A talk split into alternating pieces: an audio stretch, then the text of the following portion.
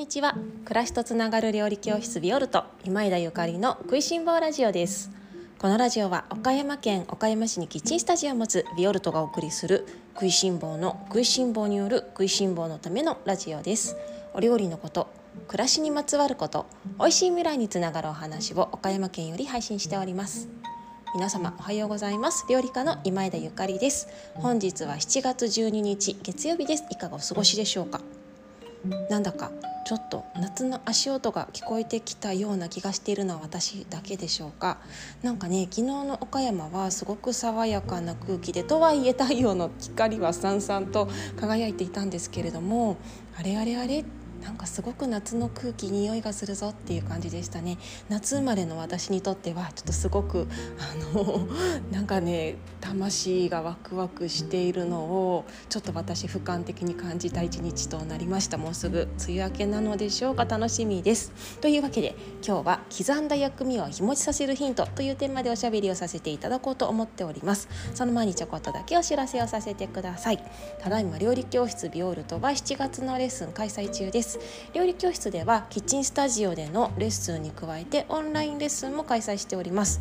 えっとメニューはねだいたいオンラインレッスンもキッチンスタジオのレッスンも同じなんですけれどもキッチンスタジオにご参加の皆様にもさらにお楽しみいただけますようにえキッチンスタジオでご紹介したメニューにプラスうんと深みを深さらに深めた、えーと、レシピだったりとかそれから展開お料理だったりとかをプラスアルファで掲載しております。今月は冷やし中華を極めるというテーマで、えー、オンラインレッスンの冷やし中華保存版を制作中でございます。もうすでにねキッチンスタジオでのレッスンにご参加の皆様にはこんなに美味しい冷やし中華は食べたことがないというお褒めの言葉をいただいて おりますのであのオンラインの方でもね皆様にしっかりお楽しみいただけるんではないかなと思っているんですけれども冷やし中華好きの皆様あと少しだけお待ちください。7月20日販売となります。というわけで今日は刻んだ薬味を日持ちさせるヒントというテーマでおしゃべりをさせていただきます。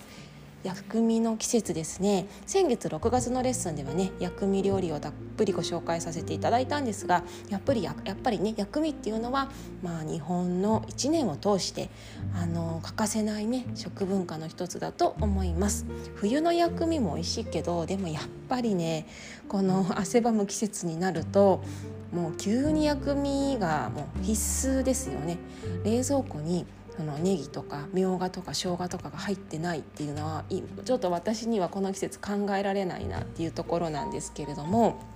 ただねその薬味がね残ってしまうっていうことこれからの季節よくあることではないですか？皆様いかがでしょうか？例えばおそうめんを茹でた時とかね、まあ、冷ややっこを作るにしてもあの適量刻むことができればいいんですけれども、まあ、そうもいかない時もあったりもしますしそれからたっぷり薬味を刻んでねで家族やお友達好きなだけどうぞっていう時なんかは少し残ってしまったりしますね。そんな時にあの刻んだ薬味を日持ちさせるヒントというのを今日はお話話をさせていただきます。どうしようかなどうやって喋ろうかな。まずじゃあ一つねあのポイントを先にお話しさせていただこうかな。ポイントはねもうまずは何はともあれ切れる包丁で切ることなんですね。もうまたって感じですね。ごめんなさい。昨日もなんか包丁を研ぎましょうなんていう話をしてね。もうゆかりさんの食いしん坊ラジオは包丁研げ研げって言うからやだよって脱線しないでねみんな。あの脱線じゃない脱落しそうな皆様。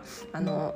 脱落しないでください私はあのこうやって包丁を切れるといいねって言ってるのは、まああの切れない包丁の良さっていうのもあるんですよきっとどこかのラジオの回でも喋ってると思うんですけれどもただ和食っていうのは包丁が切れるっていうことが本当に大事なんですよね。あの逆を言えばイタリア料理は切れない包丁だとより美味しいのでもし包丁あの切れない包丁であの美味しく作れる料理は何かっていうものをお探しの方はどうぞイタリア料理を作ってください。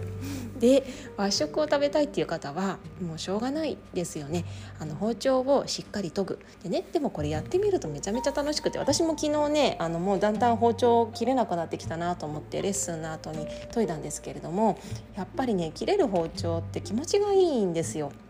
特にね今月は料理教室で冷やし中華を作っているばかりにもうとにかくねいっぱいいろいろ千切りしてるのね。きゅうりは千切りするしあのあと何卵はね錦糸卵を作って千切りしたりとかオクラを切ったりとかなんかいろいろ刻んでてもうやっぱりね包丁が日に日に切れなくなっていくのが自分自身わかるんですよね。そうするとなんかちょっとうんもやっとするからね。だからここはまあちょっとね時間をとって包丁を研ごうということで昨日も研いだんだけれどもやっぱりね違うんですよね。包丁研ぎ教室でもねできたらいいんですけれどもちょっと教えるほど上手でもないのでまあねいつか料理教室の皆さん連れて包丁研ぎのプロのところに行けたらとか、まあ、包丁研ぎのプロの方をお呼びできたらとは思っているんですがやっぱり包丁研いでほしいです。あそうなんか包丁の話でちょっと長引いちゃったけど。でなんで包丁をねあのしっかり研いで綺麗しピシッとねスパッと切れるものが薬味におすすめかっていうとねあのおネギなんか特にそうなんですけれどもおネギを断面をねこうやってまあ小口切りする時にスパスパ切れるとスパッと綺麗に繊維が壊れてるので壊れてるとかね繊維を断ち切っているので酸化しにくいんですよ。つまり傷みにくいんですね。綺麗にスパッと切れていると野菜が傷みにくいんです。つまり日持ちが長くするっていうことなんですね。これはあのもう薬味に限った話ではないですね。全ての、ま食材に言えることなんですけれども切れる包丁で切ったものはあの日持ちがします。それは繊維が壊れていない、まあ、いないとは言わないけど繊維がスパッと切れているので酸化しにくいんですね。だからまあお刺身とかねもちろん切れる包丁で切りますよね。ということでやっぱり薬味を切る時には切れる包丁で切ると日持ちします。あのなて言うんだろうな繊維を壊すようにして切ってしまった薬味とねそれからあのスパッと切った薬味と 実験今度してみようかな私実験して同じ状態で冷蔵庫に一斉の背で入れたら絶対にスパッと切れきあの切った薬味の方がねもう3日も4日もね5日も日持ちするわけなんですよねそこがねすごくあの大事になってくるんですよね。まあ、ともとはいえねとはいえっていうかもうあのそもそもね切れない包丁で小口切りのネギとかまあ全部つながっちゃうじゃないですか。ねそもそものね話ですよねなのでやっぱりおネギがつながってるともうほんとテンション落ちるし私ももう夫にねなんかネギつながってるよとか言われてもうなんか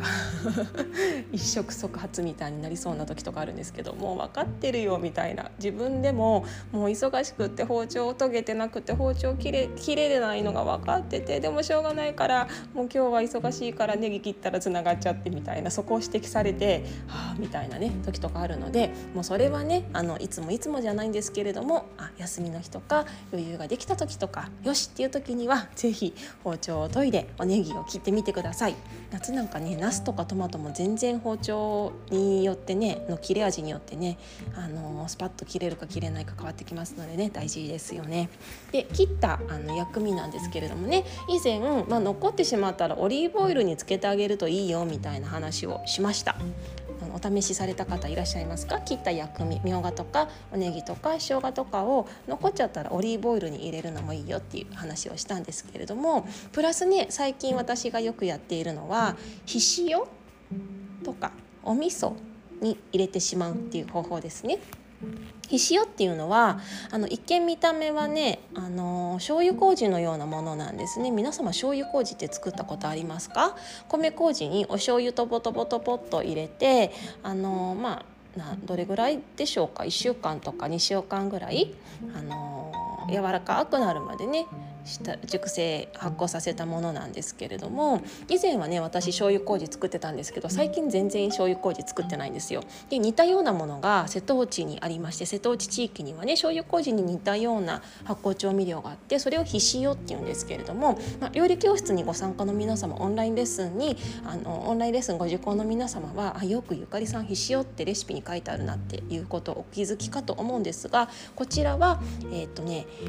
麦と小麦とそれから大豆を麹にの麹なんですね。大麦と大豆が麹がついてそれがまあセットになってるものなので米麹っていうのはお米に麹をつけたものじゃない。でもひしおって言ったら大麦と大豆に麹がついたものをひしおってひしおのまあ麹っていうんですね。でそこに同じようにお醤油とあとちょっとお水を入れてあの1週間2週間常温で置いておくとなんかもろきゅうとかにつけるもろみっていうようなものになるんです。これがねすっごい美味しくってあのー、もうこれを知る前は私も醤油麹使ってたんだけどこれを知ってからねいや醤油麹よりひしおの方が私は個人的に美味しいなと思っていてひしおを作ってます。もしご興味ある方ねなんか検索してみたらいいかもしれません。えっと瀬戸内地域の方じゃなくてもきっとあのきっとっていうか絶対美味しく作れますし